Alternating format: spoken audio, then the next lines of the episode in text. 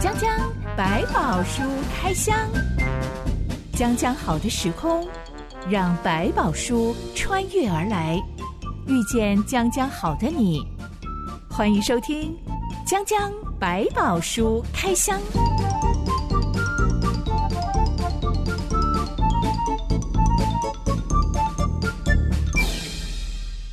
百宝书里有白宝，让知心和下板哥为你开箱来挖宝。Hello，我是知心。Hello，下板哥。今天要来聊聊悲观跟乐观。嗯，有一个很有名的比喻说，一个玻璃杯里面有半杯水，嗯，悲观的人会说只剩下半杯水了。是。乐观的人会说：“还有半杯水。”其实这两种说法都是对的，都讲出了事实。对，但一个是带出沮丧，一个是带出希望。嗯哼，下巴哥，你觉得你的个性偏向悲观还是乐观？我的基调属于悲观。但是呢，我因为悲观就会比较想，反正都已经这么糟了嘛，就算了，所以 所以你就变成另外一种乐观。这是海盗船吗？从一边再摆到另外一边。反正最糟就这样嘛，那不可能再最糟，所以我们就可以。把它只要多一点，我就觉得哇，那很棒，多了一点哦，又多了一点。所以这你要看哪一个角度来看。遇到事情的时候，你会先往最坏的打算想吗？嗯、是，就是通常这个企划的习惯。很多人以为企划就是哇很棒，也是因为他们很悲观，觉得万一怎么样，所以我一定要做好很多的备案，或者是一定要这样设计才。连出去玩也会吗？预备一定要有。就是就是会想说，如果碰到什么，我可以怎么办？连这样都可以啊，那就没有问题。那遇到那些天然呆，嗯、我们说那种非常乐观、非常天真的人，你会不会很头痛啊？会啊，因为你会讲说，他说没有关系，没有关系。什么叫没有关系？Everything will be alright。对，可是因为他不用管，他会觉得他就无所谓。所以我其实我说我们讲基调是悲观，是因为我会担心这个没有准备，或者没有准备，我们应该摆好，或者是预备好，或者设计好，让大家可以能够享受，真的去经历那个好的地方。那过度乐观就变成是说，船到桥头自然直啊，到时候就知道，我们就出门吧。那出门去哪里都还没确定，那这种就是我们讲的天然呆到一种有快要不行的状态。信耶稣对于人的天生的悲观或乐观会有什么影响吗？嗯我觉得也会，可能会让一些本来像我们这种过度担心的会讲说：好，有些东西我就应该放下，因为那不是我能够担忧到的。我能够做，我可以做，我要相信上帝会做他要做的事情，所以会对结果的那个压力上会减轻一些。过度乐观的也会去想：我因为我很乐观，我可能反而要更讲说，我可以靠上帝，可是我也应该把我要做的去完整去处理好，才能够去连接上帝的恩典。这也可能是另外提醒他不要过度的以为什么事都没事，其实上帝是在意的。正面的人当然会自带正能量，但负面的人就会散发负能量。是，小板哥，你觉得哪一种能量的渲染力比较强？负能量，因为大家最有共鸣吗？可能社会上一半以上的人都是负能量的。负能量可能就是我们讲到一些风险，大家比较容易很快的认同。但是讲到那种证明说啊，一看出去一定是天气好怎么样，他就说为什么？这种东西就比较容易出现在我们当中。的确，现在人为什么对于直销反感，就是因为他永远只讲正面的话。嗯、我自己也去听过几场，因为朋友在做，就邀请我去听，是名义都是。因为我要演讲哦，那你来挺我一下嘛，是是就好啊。嗯、因为朋友一场就去挺他，听听看，嗯。结果我就见识到了我的朋友从来没有这么的正能量过的一面。是是是，因为整个全场都在这个沉浸在这个气氛的里面，我觉得也很好，就是你做的很努力、很热情、很享受、很棒。但是这个事情不表示每一个人都应该是这样看这件事情，然后也不是只有这个事情最重要，所以有的这样是过度了。只把这个事情当做唯一重要的事情的时候，这是我们觉得比较不舒服的地方。那如果它是一个很正面的，鼓励大家去思考的，我觉得那还好，那是帮助你去换一个想法来想这件事情，这也是一种不错的方式。我也觉得负能量的渲染力比较强。我记得悲观的人，那糟糕。我大学的时候 刚好经济不景气，泡沫经济的那个阶段，老师都语重心长的在告诉我们说啊，我们这一代很辛苦啊，我们还是个大学生呢，都还没有社会经验，就要面对世界上已经经济不景气了。对对对，那种渲染力就是让每一个人都觉得我好沮丧哦。虽然我们是青春的大学生，但是 好沮丧哦。嗯哼，没错。而即便去听了那个直销。朋友的演讲，嗯，全场都充满正能量，但是老实说没有沾到我身上，因为我觉得 这一切都是假的。OK，那我觉得他们一定也有一些经历啊，所以他们会这么的振奋。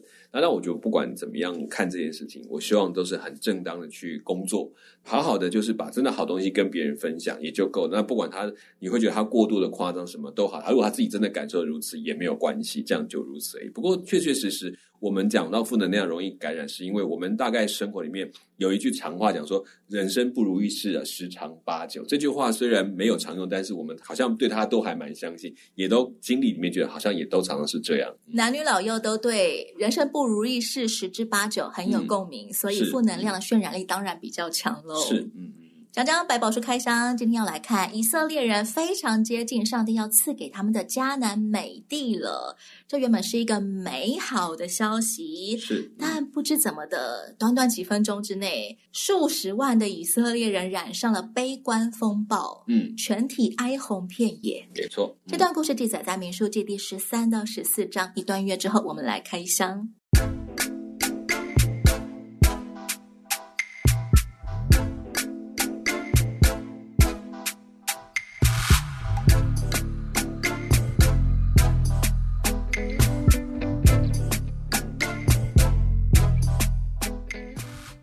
色列人来到巴兰旷野，上帝说：“十二支派，每支派要派出一名侦察兵去调查迦南地的概况，搜集一些具体的数据啊，是帮助大家可以做好准备啊。那个准备主要指的是战略上面的准备吗？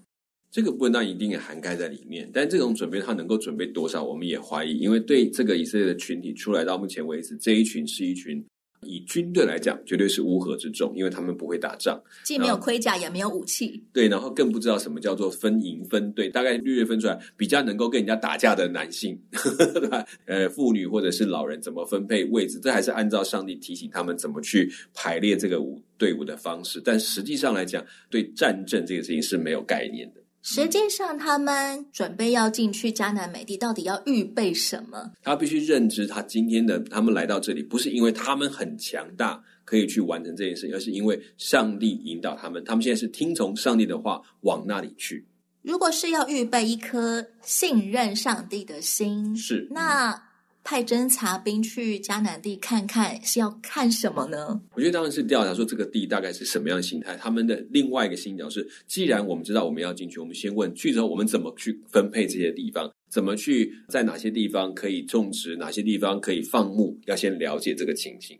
好像我们要参加那个出国旅游团的时候，嗯、有一些比较慎重的会做一个简报说明会，对，里面就放出很多很多漂亮的像明信片一样的风景啊，是是是，看到那些照片，看到那些影片，还有他会告诉你说当地温度多少啊，嗯、有些民情风俗啊，呃、你要知道有哪些特产啊，对对，到时候大家可以采购啊，对，甚至啊哪些禁忌要小心哦，去那边是人家忌讳的哦之类的，都可以先告诉他们。这种场合普遍都能够让参加说明会的人心生向往，嗯、哇，哇，那真是一个美好的地方，我要去。嗯、现在我花钱刷卡也刷的心甘情愿，没错，不好看的样当然不会秀在上面喽。以色列十二个侦察兵出发了，嗯、过了四十天后回来，他们也带回了很美好的东西，是、嗯，那就是惊人的巨大葡萄，是。一串葡萄竟然要两个大男人用杠抬着，是、嗯，还有石榴跟无花果，嗯，这些东西都不是以色列人以前在埃及地看得到的。但其实埃及是有尼罗河的，是，是一个平原，很肥沃。没错，以前他们住的歌山地也很肥沃。没错，嗯、现在他们要前往的迦南美地，没有什么了不起的大河，怎么有办法种出巨大葡萄？嗯，其实迦南美地这块地的最大的特色来自于他们有定期的雨量，每个种植的期间的前后都有足够的春雨，所以我们讲的春雨、秋雨。按的时间把雨水降下来，使它可以生长这些作物。那也在这样的状况之中，它其实河水它不是，比如说我们讲约旦河的河水，到夏天甚至有很多很很浅的地方、很干的地方，也就是靠这些雨水再继续的补充。那也就让他们可以度过一年又一年。所以其实有点很像他们在吃玛纳啊、吃鹌鹑这个概念是，上帝有给我们足够的内容，就没有让我再去积存。可是这每一天每天就像在过一个信心的生活，我相信上帝会按着时间把这些需要的给我们一样。我们只要有努力，是上帝的春雨秋雨按时降下来，我们就可以得到超乎平常尺寸的葡萄。对，葡萄啦、无花果啦这些东西。但到底那一串到底是真的葡萄本身很大颗，还是那一串很大？其实到现在我们也没有比较明确的答案。我想，如果十二个侦察兵只展示土产的话，嗯，以色列人可能会心生向往，就像那个旅游说明会一样，就抬到了云端，说：“你看，我们要去的地方有这么多好丰富的农产品可以准备。”十二个侦察兵同步介绍说：“我们到了你所打发我们去的那地，果然是流奶与蜜之地，这就是那地的果子。”嗯，然而住那地的民强壮，诚意也坚固宽大。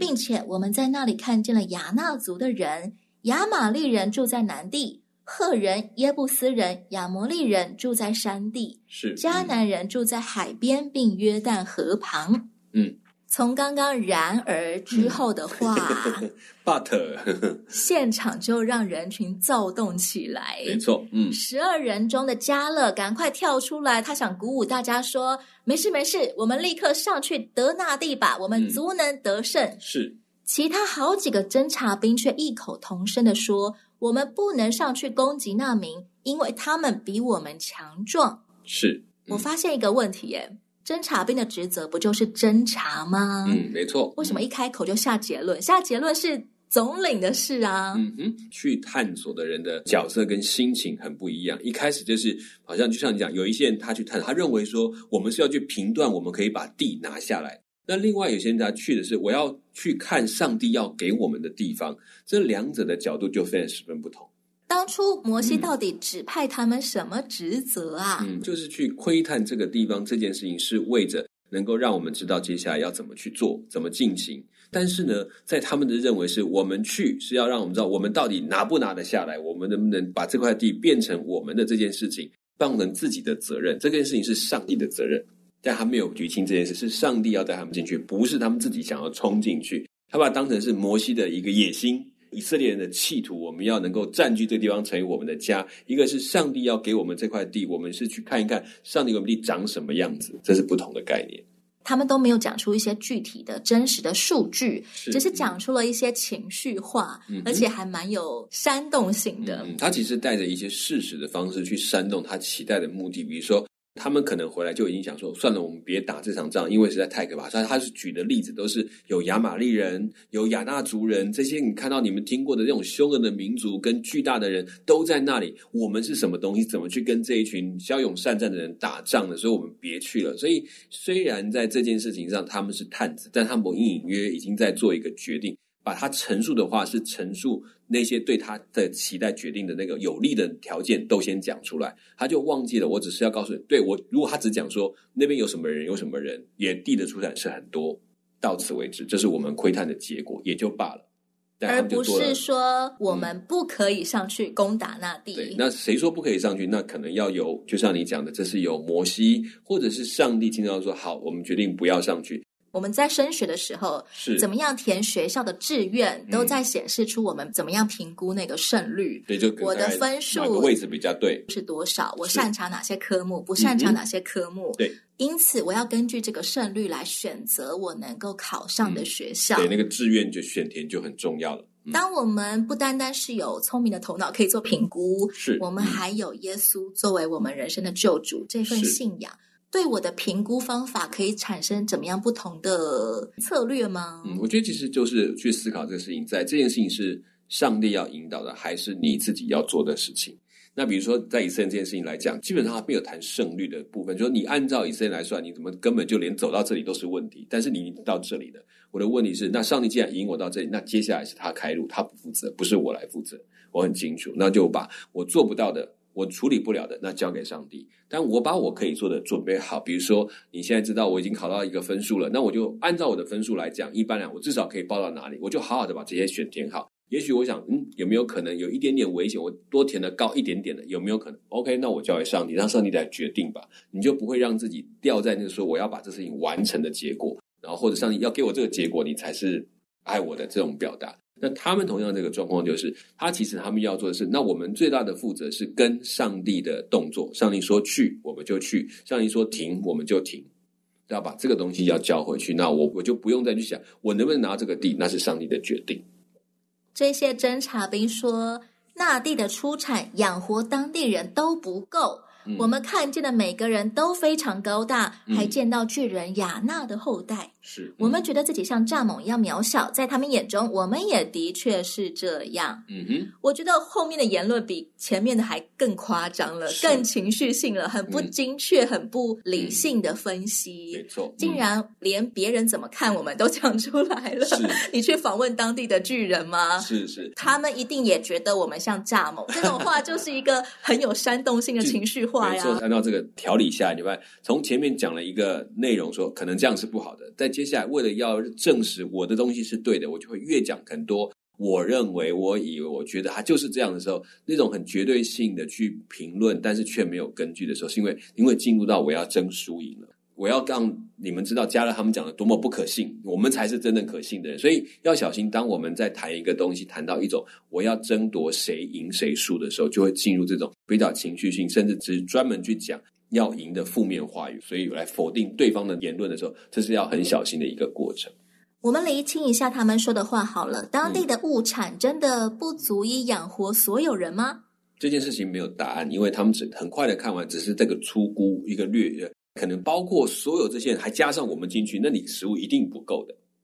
只是一个感觉而已，嗯、对，甚至一种 feel，对他的估算是包括当地的人跟他们全部在一起，那当然可能不够。那这个想法是有点就很刻意的告诉他说，不要去，我们根本连食物都没得吃，因为抢不过人家。再来探讨一下身高问题。在当时候地球上的人种身高，嗯，以色列人真的有比迦南诸民族矮小吗？这里面我们碰到一个在考古里面的一个问题，有没有这么巨大的人种存在过？这个巨人族的存在到目前为止没有比较明确的证据，高大到那种程度，但是比较高的人有。两百公分那个范围都还有这样的，这个它是比较算是正常里面的巨大型有，但是没有到那种我高你两三倍以上，真的把我当蚱蜢看的人大概没有了。他们提到了巨人雅纳，他是谁啊？在那边有一个传统，他们认为一个高大的民族叫雅纳族，这是一个巨人的族群。哎，那后来我们讲到的歌利亚也是大卫他面对一个歌利亚巨人，大概就属于这个族裔的后裔。我去冲绳玩的时候，参观他们的古代宫殿，嗯，里面有很多的人像，是，我就发现哇，堂堂的宫殿耶，嗯，对，我竟然要把头低下来才能够穿进门里面，嗯，看那些人像，我以为我是来到了小人国，结果它是特别说明这是一比一的人像，是，哇。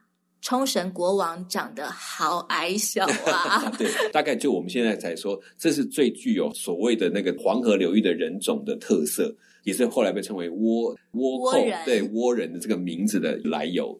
嗯、想象一下，古代的冲绳人、嗯、如果见到了现在的美国队长，是啊，这样子的身高，是是不是就相当于当时候以色列人看到所谓的？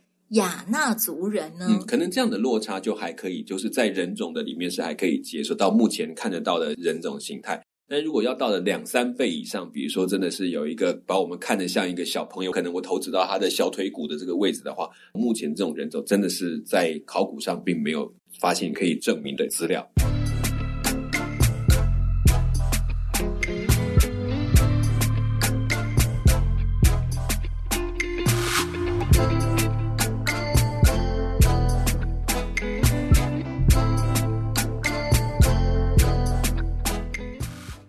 圣经说，当下全会众大声喧嚷，那夜百姓都哭嚎。嗯，他们喊着说：“巴不得我们早死在埃及地，或是死在这旷野。耶和华为什么把我们领到那地，使我们倒在刀下呢？我们的妻子和孩子必被掳掠，我们不如立一个首领回埃及去吧。” 以色列人真的是集体恐慌发作，哎，是很会感染的一个状况。因为他们你看讲多夸张，如果真的把他们看像蚱蜢，那个还得了，那个绝对不是轻松可以过去。可是这就是一种煽动的力量，恐惧的情绪蔓延过去。其实他们最害怕的就只有一点啊，就是那些人长得比我高，光、嗯、是这样子就足以促成恐慌症吗？这些人真的看过，而且十个人。不要忘记，他不是一个人。那本来可能只是高矮的落差大一点点，变成了微型跟巨型的差异的时候，当然他们很快的就会恐慌，而且他们只经过了一两场的简单的战争，大概已经意会到战争里面是很恐怖的，是很有损伤的。那更何况遇到这么大的群，那我不是摆明给人家屠宰的概念。人群暴动起来，嗯，摩西亚伦在人民面前匍匐在地。是两个侦察兵约书亚跟迦勒这两个人撕裂衣服说：“我们所窥探经过之地是极美之地，耶和华若喜悦我们，就必将我们领进那地，把地赐给我们。那地原是流奶与蜜之地。”但你们不可背叛耶和华，也不要怕那地的居民，嗯、因为他们是我们的食物，嗯、并且硬币他们的已经离开他们。有耶和华与我们同在，不要怕他们。嗯、我觉得加勒跟约书亚的信心是真信心诶，因为你当人群恐慌暴动那种氛围已经围绕着你的时候，你还能够讲出。这么正面的话，那真的是真信心哎。就说这个东西，我们不能只用乐观来讲。他们看到的一件事情，就这一段时间，上帝带领他们，他已经看到这些。你看，我们也碰过其他主义，甚至跟我们征战。你看，上帝能够止住这一切东西，甚至是让日月停留，让他们可以完成征战。这些东西其实足够证明，这个上帝超过他们所认识的任何神明。他们也意识到说，能够保护他们的不是他们的身高，是他们后面的那些。神明的力量，但是这些神明在上帝面都已经站不住了，我们还在怕什么呢？我觉得他们是从他的经验锻炼出来的一个对事实的相信，所以他们可以这样去呼吁大家，所以这个是很很特别的一点，也能够让这些人就去思考说，到底我们相信的那个只是一个流言，是一个想象，一个夸张的言辞，还是那个一直在带领我们的上帝？迦勒跟约书亚两个人讲的话既简短又有力，嗯哼，但是结果竟然完全无效啊！因为人群已经暴动到失去理智了，蔓延把理智都给烧掉了。他们听完这段话，就吼叫着说：“拿石头打死他们二人。”对，其实反映到很多我们现在，包括我们今天都忽略的人的软弱，很容易被小小的东西给挑动，甚至成为一个不理智的状态，一种群众的一种迷失。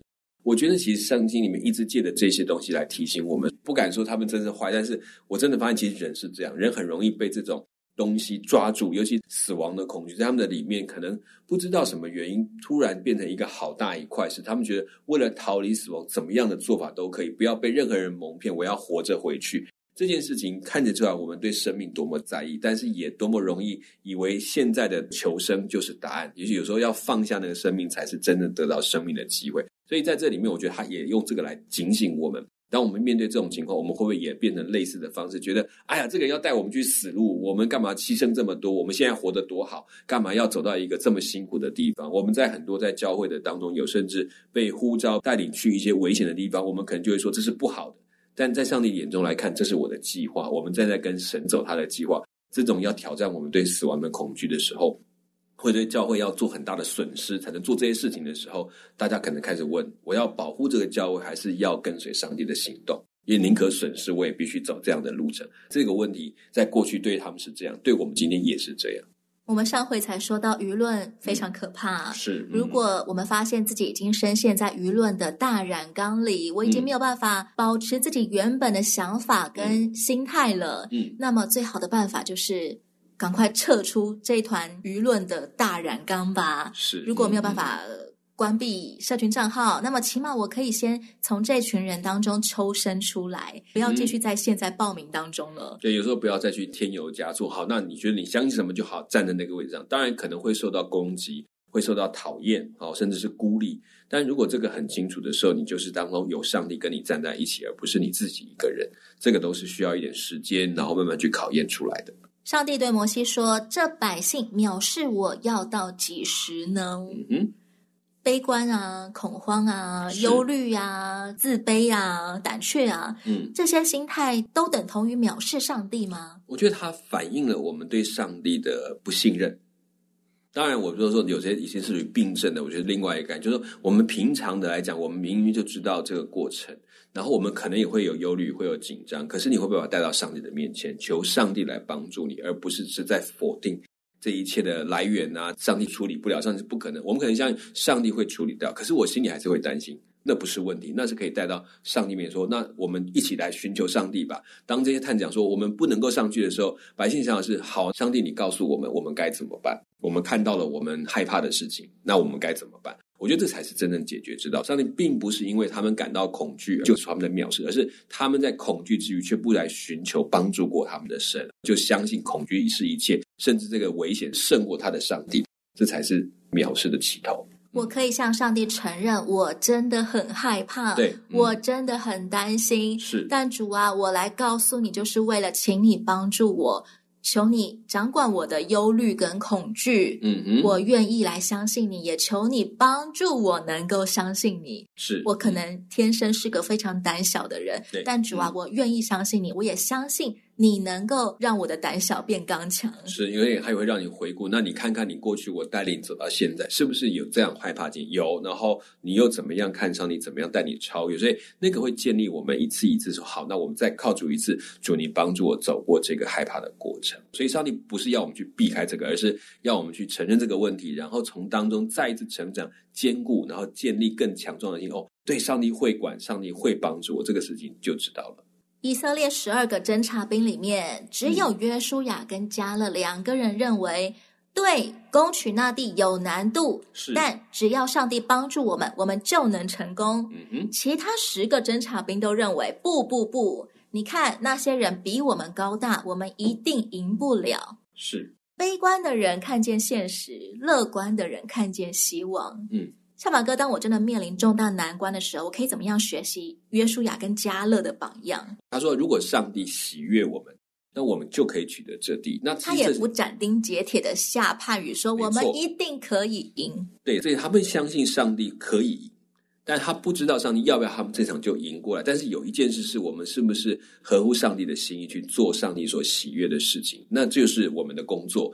而这个得胜的事情，那是上帝的。上帝会让他们成为我们的食物，来养活我们，或者成为我们信心的粮食。从这当中建立更深的信心，这都是过程。所以他们相信，这一定不是突然发生在面前，只是一定有上帝的心意在其间。这是他们最值得我们去学习的地方。上帝的应许对他们来讲，是不是把它放在心里面？对约书亚跟迦勒是的，因为是上帝要领他们进去，而且不管经过几次失败，上帝说我会跟你们同去，这也成为他们放在心中的一个上帝的承诺，所以他们相信上帝的承诺这件事很重要。而百姓你们已经把这个承诺认为上帝不可能，上帝不会守他的承诺，上帝就会把我们丢在这边变成人的食物，这件事情就完全去误解他的上帝，甚至是把他的上帝当做一个无能的。我们看看这二比十的言论，就会发现，嗯、只有约书亚、加勒这两个人，他们反复提到上帝的名，是、嗯，但其他十个人完全不提上帝，也仿佛他们没有任何信仰一样。没错，这就是他讲为什么用藐视这个字来，就藐视就可以讲说一个叫做忽略，我把上帝放一边，不把他考虑这件事情，但是这件事上帝的计划，我却忘了考虑上帝要怎么做。基督徒最有优势的地方就是。我们有上帝，是没错。如果在这种恐慌大难临头的时候，嗯、还不把上帝的名字搬出来，主啊，求你帮助我。嗯，那么我们不就跟所有没有信仰的人一样了吗？没错，要我们就只能被恐惧的轮子滚着走了。对，我们也不会去做任何突破的事情，因为你不相信上帝会做事。嗯、如果愿意把自己的生命完全交给上帝，当然连同我们心里面所装着最害怕、最担心的事情。现在也都交在上帝手中了，嗯、连同我自己的天性上面的软弱，我很胆小，我很害羞，嗯，通通都交在上帝手中了。对，等于把成败的结果让他来为我们引导，我们只接受是我们是不是有照他的想法跟随他继续前进。欢迎亲爱的朋友，如果你也在生活当中遭遇一些难关，可以将你的代祷事项写在留言板上，让我们一起为你祷告。你不孤单，因为上帝让你靠。是。下一回我们继续开箱悲观以色列人的下场。嗯，我是真心，我是小满哥，我们下回再见喽。OK，拜拜，拜拜。